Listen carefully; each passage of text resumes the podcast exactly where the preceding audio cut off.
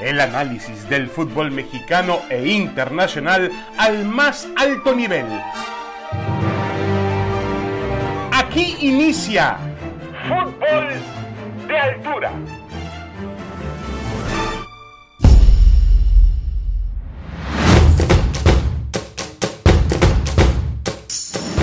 Damas y caballeros, bienvenidos, bienvenidos. Aquí estamos en Fútbol de Altura, este podcast de ESPN, como todas las semanas. Hoy estamos en compañía de Paco Gabriel de Anda y Heriberto Morrieta. Tenemos muchos temas para desarrollar, obviamente. Estamos en la semana de la final del fútbol mexicano. El América está buscando entrenador, lo cual siempre es un, un paraje muy interesante de, atención del periodismo y por supuesto de sus aficionados. El Chivas eh, frente a Tigres que acapara la atención y también lo que ocurrió y hasta lo que no ocurrió en la Junta de Dueños del Fútbol Mexicano al comienzo de esta semana allá en Toluca. Paco, ¿cómo estás? Saludos, buen día, bienvenido. Gracias, muy bien, muy bien David, un gusto estar aquí contigo, con Heriberto, un gusto. Heriberto Morrieta. Heriberto, un abrazo, saludos. Hola David, mucho gusto en saludarte, a Paco también en este día. Muy bien, pues Heriberto, comenzamos con, eh, contigo el tema de la, el tema de la, eh, vamos a terminar con el tema de la América primero para después meternos ya de lleno en el Chivas Tigres, en los equipos que viven. El América está buscando entrenador, ya quedó atrás el tema de, de Fernando Ortiz, su renuncia, eh, irrevocable porque en apariencia, de acuerdo con informes periodísticos, Santiago Baños intentó convencerle de que se quedara y hoy también el, el, rumor es que el propio dueño del equipo, Emilio Azcárraga, es el que ha dicho, yo voy a escoger esta vez al entrenador, yo le daré el visto bueno, preséntenme una lista y, y, vamos a, a escoger el, el, entrenador que llene la siguiente era de, este equipo. Eh, Heriberto, eh, ¿va a ser difícil encontrar un sustituto para Fernando Ortiz? Yo lo que sí, David, porque era un entrenador que había logrado que el América fuera espectacular, fuera un equipo ganador, consistente, con volumen de juego, con muchas llegadas, con posesión de balón, un equipo que jugaba realmente bien al fútbol y creo que sí va a ser difícil, David, encontrar un entrenador que pueda poner a funcionar al América de manera parecida a como lo hacía Fernando Ortiz. Eh, sosteníamos en semanas anteriores que Ortiz, pasara lo que pasara en esta liguilla, tenía méritos para continuar. Sin embargo, la forma en que perdió el América, teniendo la ventaja del partido de ida y llegando a su casa y fallando el entrenador en momentos tan importantes, en especial en el segundo tiempo, desembocaron en la renuncia que presentó Ortiz y que ya no se pudo revocar por más que intentaron tanto el dueño del equipo América como el director deportivo. Así que creo que sí no va a ser fácil encontrar un perfil de entrenador que pueda poner a funcionar al América como lo hacía Ortiz, porque creo que a pesar de este último descalabro, que fue lamentable, eh, creo que puso alto el listón Fernando Ortiz como entrenador del América. Ahora, Paco, es una, una posición al entrenador del América, pues siempre muy apetecible, muy desafiante para cualquiera, ilustra la carrera de cualquier entrenador. Eh, ¿Tú crees que la solución para el América estará, estará en México o tendrán que recurrir, como han recurrido también otros equipos, quizá no del tamaño del América, al mercado sudamericano, al mercado extranjero, incluso al mercado europeo, que el América también ha sondeado en los últimos tiempos. Sí, David, bueno, eh, a ver, si va a tomar la decisión el dueño del eh, equipo, pues yo creo que va va a ir al extranjero, porque pienso en Miguel Herrera, pero Miguel Herrera tiene equipo.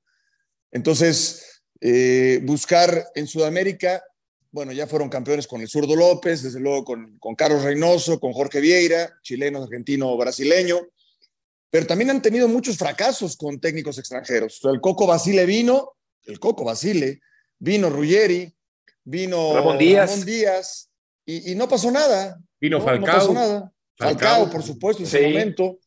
Entonces, eh, no, ahora, eh, puede ir a España, también puede ir a Europa. Bueno, Paco, hasta, hasta Bielsa le fue mal en la América, ¿no? Pues mira, sí, Bielsa también, aunque por ejemplo Luis García habla maravillas de, de, Bielsa, que, que, sí tenía un estilo de juego, pero bueno, no quedó campeón, que es la referencia, ¿no? Pero le fue mejor que a Ramón Díaz o a Ruggeri, por ejemplo. Entonces, pero estás hablando de técnicos muy reconocidos y capaces y que no te garantizó el ser campeón. Con el Tan Ortiz, pues sí, se quedaron a la orilla, pero con un presupuesto reducido, con un trabajo ordenado, un tipo mesurado, tres semifinales, tampoco es poca cosa, pero bueno, se decide que ya se va. Yo no veo fácil que lo vayan a sustituir, o sea, que vaya a llegar un técnico y que inmediatamente vaya a ser campeón en América, no. Que vaya a tener un equipo estable, no. El, el, público regresó al Estadio Azteca, el equipo jugaba bien, el equipo hizo muchos goles, David, Beto, el equipo era goleador. Lo que pasa es que, bueno, la liguilla es otra cosa y la verdad es que sí, Altán Ortiz, cuando le expulsan a Fidalgo, cuando cae el gol de Chivas, eh, se le veía pasmado, ¿no? En shock, no tuvo la capacidad de reacción, pues, eh, y, ya está, no le alcanzó para revertir la situación. Optó por sacar a todos los delanteros y ya cuando tuvo que ir a buscar el gol eh, que lo metiera nuevamente en la final, pues no, ya no, ya no lo consiguió.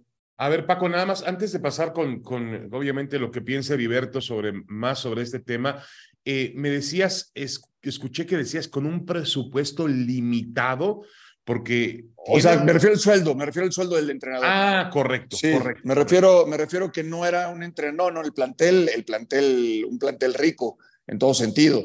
Pero el sueldo del entrenador, a ver, trae un entrenador que te vuelva a meter en una semifinal a bajo costo, no va a suceder. Al técnico que traigan le van a pagar tres o cuatro o cinco veces más de lo que, lo, que le pagaban al Tano. O sea, el Tano ganaba lo mismo que en la sub-20 el primer torneo. Lo mismo que en la sub-20 el primer torneo.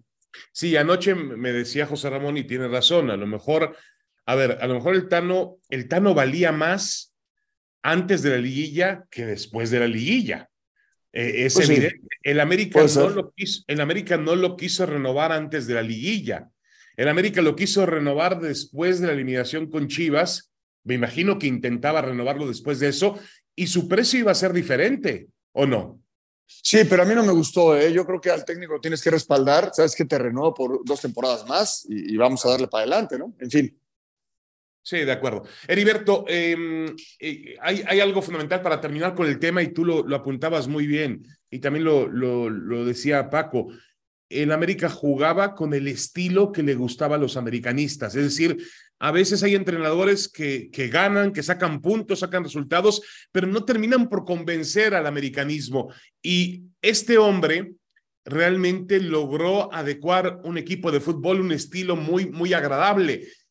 Claro, también hay quien dice, y tiene toda la razón, Heriberto, que al técnico del América, al entrenador del América, se le mide en la cantidad de trofeos que gane.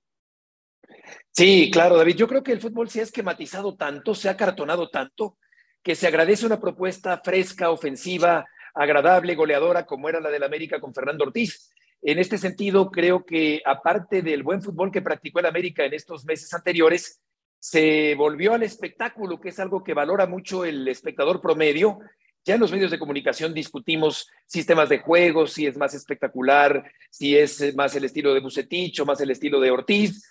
Eh, si es más conservador o si lleva las banderas más desplegadas, pero el aficionado que no repara tanto en esquemas tácticos y en dibujos tácticos y en parados, lo que quiere es que caigan goles y que haya espectáculo. Y en este sentido, Ortiz eh, le daba una recompensa a esa sed de espectáculo que tiene el espectador, el aficionado común.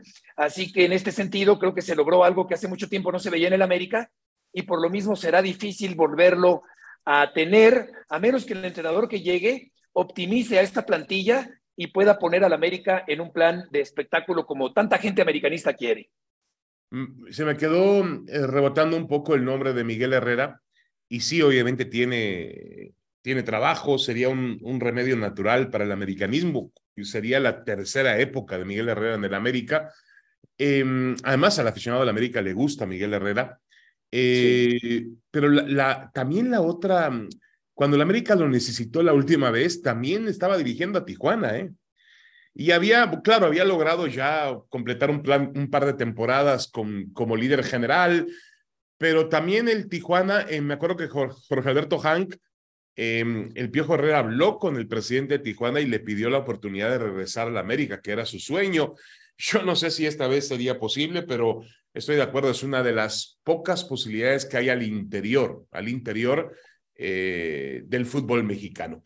Eh, pasamos, de, pasamos de tema, eh, Paco y Heriberto, para hablar de la final del fútbol mexicano. El Guadalajara vuelve a una final. Se repite la final del año 2017, aquel equipo de Matías Almeida que con un gol de Alan Pulido en medio de la de la polémica arbitral del señor Santander y sus decisiones, el Guadalajara logró ganar su décimo segundo campeonato de liga. Em, Paco, ¿llega mejor Chivas que Tigres a esta final? Eh, creo que sí, creo que sí, creo que sí. Eh, eliminó al Atlas con lo justo, eliminó al América eh, pasándole por encima. O sea, futbolísticamente ha mejorado, ¿no? de lo que fue Atlas a la semifinal, ha venido a, más. Anímicamente, en igualdad de circunstancias, ¿no? Más fuerte que nunca y cierra en casa, es una oportunidad inmejorable. Eh, sí lo veo mejor que Tigres y yo creo que aquí cabría también la posibilidad de caer en exceso de confianza, porque con Atlas ibas abajo en el marcador y lograste, eh, bueno, meterte a la semifinal. Lo de el América fue mayúsculo pero hoy pareciera como que Tigres es la víctima y no, y no es la víctima. Tigres también eliminó al Toluca y a Monterrey. Entonces, sí viene mejor. Puebla, ¿eh? Sí, claro. Sí viene mejor eh, Chivas, cierra en casa, pero haría muy mal Chivas, haría muy mal en, caer en exceso de confianza o pensarse ya campeón, porque yo sí creo que América y Monterrey se pensaban ya finalistas en algún momento. Y eso les impidió dar ese, ese salto ya a la final. Si no cae en exceso de confianza Chivas, pues sí, sí lo, sí lo voy a poner como favorito. Sí, y para eso la verdad es que Paunovic trabaja muy bien. Ya lo demostró después del partido, eh, del partido de ida, donde el Guadalajara, el partido de ida contra el América, donde Chivas perdía por un gol a cero, y la forma en la cual él motivó a sus futbolistas fue, fue muy, muy, muy certera, sin perder el piso, sin tampoco exagerar, pero siempre apelando a una cuestión de fe y de creencia de que podía dar la vuelta al marcador Heriberto y lo hizo. Sí, yo creo que son días, David, de una particular emoción y Paco debe saberlo mejor que yo porque estuvo ahí antes del eh, último título de las Chivas y tiene que eh, medir esta emoción, controlarla, eh, no perder desde luego la ilusión, aprovechar el envío anímico de eliminar al conjunto del América, pero mantener fría la cabeza en la medida de lo posible. Yo creo que Paunovic es la gran revelación del torneo. Eh, se adaptó rápidamente al fútbol mexicano. En pocos meses hizo resurgir al Guadalajara. Hizo maravillas en el ataque sin un centro delantero estable.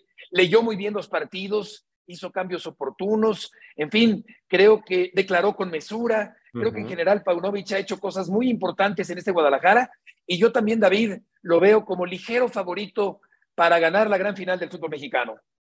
Eh, ¿Puede ser, eh, eh, Paco, una final atractiva en lo futbolístico? ¿Crees que, que, los estilos puedan establecer eso? Tigres viene de una serie contra Monterrey que no fue muy espectacular, a pesar de que Tigres tiene jugadores para jugar de otra forma, no fue muy espectacular. Y bueno, Chivas realmente me parece que el segundo tiempo en el Estadio Azteca el domingo lo jugó muy, muy, muy, muy bien. Sí, sí, por supuesto. Y, sí tiene mucho que ver lo que, lo que decías, Beto, de el aspecto anímico previo a una final, ¿no? Eh, porque esas Chivas que mencionas, en donde nos coronamos el, último título que ha tenido Chivas de Liga de Campeones de CONCACAF, estaba roto el, grupo en cuanto a las, eh, los adeudos que habían, por ejemplo, la relación directiva, cuerpo técnico, jugadores. Sin embargo, en el interior del plantel, y eso me consta, porque lo hablé con Matías y el grupo, querían ser campeones. La idea era ser campeones de CONCACAF y trascender, eh, a pesar de todos los problemas y los inconvenientes que habían, y, Matías me lo dejó muy en claro en ese sentido en una charla privada que tuvimos. Eh, hoy es otra historia, porque todo está en un ambiente ideal. Hay una buena relación de hierro con Paunovic, obviamente, Paunovic con hierro, y los jugadores y la afición y el dueño del equipo. Es decir, no hay ninguna basurita ahí eh, que pudiera incomodar ¿no? a este proyecto. Realmente está todo en bandeja. El tema es que no se confíen. Yo veo una final de mucha calidad, con jugadores en un gran nivel. Lo de Sebastián Córdoba, extraordinario majestuoso, la verdad, ha llegado a un nivel altísimo, el mejor de la liguilla para mí, Pero en Chivas tienes jugadores muy jóvenes como Orozco Chiquete, como Sepúlveda, como Beltrán, eh, y, jugadores de más experiencia que han aportado mucho, Cisneros, desde luego el mismo Alvarado, eh, lo, de, lo de Jiménez, el pollo briseño. O sea, yo veo una final de mucha calidad, no va a faltar nadie, nadie va a extrañar ni al América, ni al Monterrey, ni al Toluca, están los que tienen que estar. Sí, yo también estoy de acuerdo contigo. El Guadalajara tiene una oportunidad eh, preciada, es decir, eh, tiene también la ocasión de haber eliminado al América en las semifinales y ahora de alcanzar al América con 13 títulos en, en la liga, lo cual para ellos también significa un aliciente muy, muy especial. Así que tendremos una final muy buena. El Guadalajara es un equipo que conocemos todos, genera pasión, eh, una pasión nacional, eh, genera también esa relación maravillosa de familias viendo el fútbol. Creo que tendremos una muy buena. Y sabemos muy bien también la pasión que, que se expresa, eh, que expresa Tigres a partir de, de su propia pasión en Monterrey y Nuevo León, ¿no? Así que en ese sentido, será una final, me parece a mí, Heriberto, incluso de un alto rating televisivo, ¿eh? Sí, David, cómo no, ya lo creo que sí. Y añadiría a la respuesta de Paco, eh, yo creo que sí va a ser una final más abierta, más espectacular, porque los dos atacan, a diferencia de Monterrey. Eh, mi respeto, mi reconocimiento, mi eh, admiración y hasta mi aprecio a Víctor Manuel Bucetich eh, que es un gran entrenador, exitosa carrera, pero siento que a veces ese conservadurismo, eh, esa especulación, eh, trae consigo el peligro de que te metan un gol y te saquen. En este sentido, Tigres ataca más que lo que atacó Monterrey en los dos partidos y Guadalajara también ataca. Entonces yo creo que aparte de ese rating televisivo que ciertamente habrá, creo que desde el punto de vista del fútbol que va hacia el frente, puede ser un agradable espectáculo en los dos partidos. De acuerdo. Bueno, ahí tenemos la final eh, Chivas versus Tigres de este torneo de clausura 2023 del fútbol mexicano. Vamos a hacer una pequeña pausa y vamos a regresar con más. Estamos en Fútbol de Altura junto con Paco Gabriel de Anda, Heriberto Murrieta, charlando del fútbol mexicano y nos meteremos ahora en lo que ocurrió en algunas de las decisiones que realmente puedan ser trascendentes de la Asamblea de Propietarios del Fútbol Mexicano. Ya volvemos.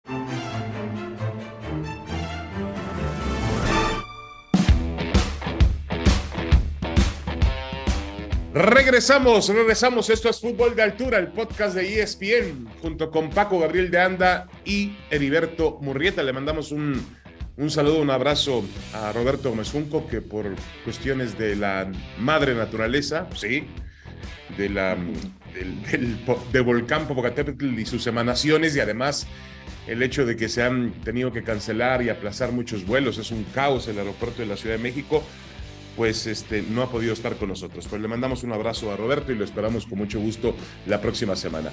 El tema es la Asamblea de Propietarios del Fútbol Mexicano, Heriberto. ¿Te dejó algo en concreto la llegada de Juan Carlos Rodríguez, las promesas que han hecho, bueno, el cambio en el formato de competencia con respecto a lo que va a ser la reclasificación o la adecuación de lo que vean ya establecido en los días de la pandemia. Em, el hecho de hablar de reducir extranjeros, bueno, eh, eso ya estaba establecido desde antes, pero se redujo a un, a un jugador más. Em, la creación de una de un campeonato sub-23, en fin, ¿te, ¿te, parece, te parece, Heriberto, que hay por lo menos un esbozo, algo de esperanza en que el fútbol mexicano pueda cambiar? Me parece que no, David. Yo creo que no pasó nada o pasó muy poco en esta junta de dueños del día de ayer. Eh, prácticamente es lo mismo, es la misma gata revolcada, como decimos coloquialmente en México. Eh, sigue siendo una liga blindada, una cofradía impenetrable, 18 eh, dueños de equipos encerrados a piedra y lodo, que no abre ningún resquicio y que si lo abren será más adelante y vía certificación. El único equipo certificado en la Liga de Expansión es el equipo de los Leones Negros, pero retrasan, siguen aplazando el ascenso y el descenso, lo cual entorpece la justicia deportiva en el fútbol mexicano. Yo creo que mientras no se abre el ascenso, la Liga de Expansión seguirá siendo un certamen intrascendente. Creo que bajar a siete extranjeros en la cancha siguen siendo muchos. Creo que bienvenidos los extranjeros de calidad porque suben el nivel del fútbol mexicano, pero siguen limitando de alguna manera el desarrollo y el crecimiento de los futbolistas nativos que potencialmente pueden ser integrantes de la selección mexicana de fútbol. Con respecto al repechaje, creo que lo hacen un poquito menos permisivo, pero sigue siendo una cantidad de equipos que me parece exagerada. Claro, y se pierde, eh, eh, siento yo, la exigencia y, el estímulo a la excelencia en el fútbol mexicano. Y con respecto a Juan Carlos Rodríguez, eh, lo he tratado muy poco, pero sé que es un hombre inteligente, un hombre capaz, con ideas innovadoras. Ojalá que le dejen que esas ideas innovadoras se pongan en práctica. Pero en resumidas cuentas, me parece, David, que ese búnker, que es la primera división, se mantiene blindado, se mantiene cerrado y sin mayores cambios que pudieran eh, permitir que esbocemos una esperanza mayor en el futuro del fútbol mexicano. Sí, en el asunto del ascenso, el, eh, reactivar el ascenso y el descenso también se ha aplazado para enero. No, no es que en enero va a volver el ascenso y el descenso, en enero van a volver a charlar del tema. Eh, tienen apenas un equipo certificado en la división de expansión, que son los Leones Negros de la Universidad de Guadalajara. Requieren, dicen ellos, de cuatro certificaciones, pero solamente ellos saben cómo, cómo, cuándo y por qué se certifica un club. Em, y bueno, se habla de nuevos inversionistas. Me llama la atención que Grupo Orlegui con Alejandro Iragorri y el Grupo Caliente con Jorge Alberto Hank están de acuerdo en erradicar la multipropiedad, en acabar con ella. Y para ello, obviamente, hablan de buscar nuevos inversionistas que compren equipos de fútbol. Ellos están dispuestos a vender. No así Jesús Martínez, que ha dicho que lo que él quiere es separar los intereses de, del Club Pachuca con los del Club León, con su hijo, lo cual también genera cierta controversia por ahí, porque eh, me parece que es, una, es un tema donde seguiría existiendo un conflicto de intereses o seguiría existiendo un tema de multipropiedad. Pero eh, Paco Gabriel de Anda, más allá de eso, a mí me parece que em, Juan Carlos Rodríguez, ya lo decía Heriberto, es un tipo trabajador, honesto, muy capaz, muy brillante en los negocios, muy brillante en la concertación de, intereses em, y vendrá a ser un trabajo más en temas económicos, comerciales, que él a hacer, aunque también me dicen que se va a meter en fútbol. Anoche mismo, después de la reunión en Toluca, hubo aparentemente una junta con Rodrigo Ares de Parga, donde, y Diego Coca, donde les leyó la cartilla, les dijo, señores, quiero la Copa de las Naciones y quiero la Copa Oro. Y a partir de eso vamos a sentarnos al final del verano para analizar cuál es el futuro de las elecciones mexicanas. ¿Crees que Juan Carlos Rodríguez sea realmente el hombre indicado, Paco? Sí, sí, lo conozco bien. Fíjate, David, Beto, coincidimos en la secundaria. Es también de, formación marista. Sí, sí, sí. Eh, y, lo conozco. Hemos coincidido en varias reuniones fuera de fútbol hace muchos años, no recientemente. Eh, es un tipo, es un visionario, es un tipo, la verdad, que en el tema de los negocios eh, se maneja muy bien. Eh, va a tener limitantes, sí, sí, porque no va a poder operar por su cuenta, ¿no? Ayer, por ejemplo, llegó en el mismo coche, ¿no? Llegaron juntos el señor Azcárraga y él, ¿no? Es un mensaje muy claro, es un mensaje muy claro. claro, claro. Sin embargo, yo, yo sí creo que en sus alcances va a ser cosas muy interesantes.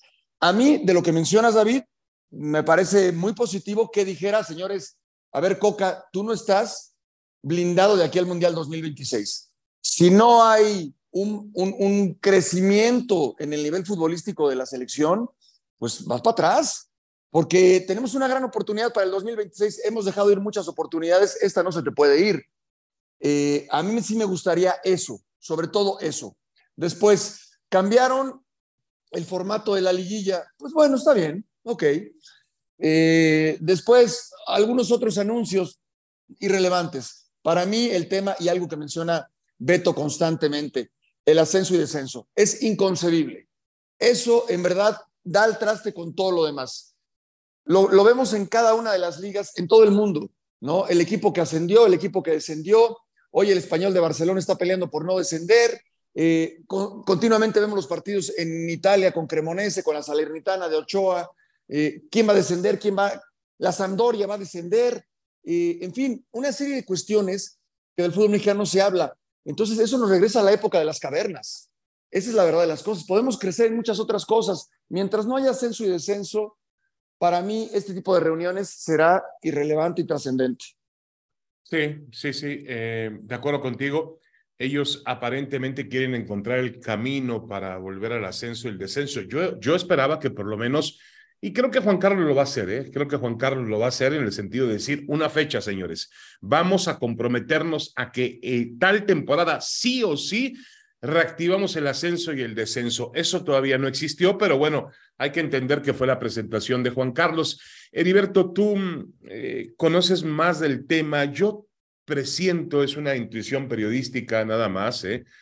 eh no lo puedo probar, que sí, como dice Paco, eh, el mensaje es muy evidente de Juan Carlos Rodríguez llegando en la misma camioneta que Emilio Azcárraga. Yo creo que Emilio está atrás de todo esto de toda esta transformación, desde el mismo día en que la selección mexicana quedó eliminada en el Mundial, en aquella noche amarga en el Estadio Lusail, ya esa misma noche se mm, emitió un boletín a través de Televisa, y hablo de Televisa porque para mí es una empresa es la empresa más influyente en la historia del fútbol mexicano, ligada al fútbol mexicano. Yo entiendo hoy que se comparten intereses con, con TV Azteca y que hay mucha más apertura que lo que había en tiempos anteriores. Hay otros grupos que han crecido, Aragorri, Jesús Martínez, con Alberto Hank, pero yo hablo de Televisa en ese sentido porque creo que Emilio, a sus 50, Emilio Azcárraga, el señor Azcárraga, perdón, a sus 55 años de edad, creo que está cada día dejando más la televisión para enfocarse más en el fútbol, que es su pasión, que la conoce muy bien, conoce bien el negocio, conoce bien la cancha.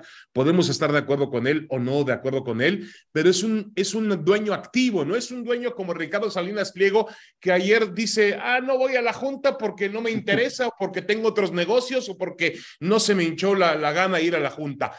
Emilio es un hombre que realmente tiene por pasión el fútbol y me parece que él es el que está a cargo de esta gran transformación.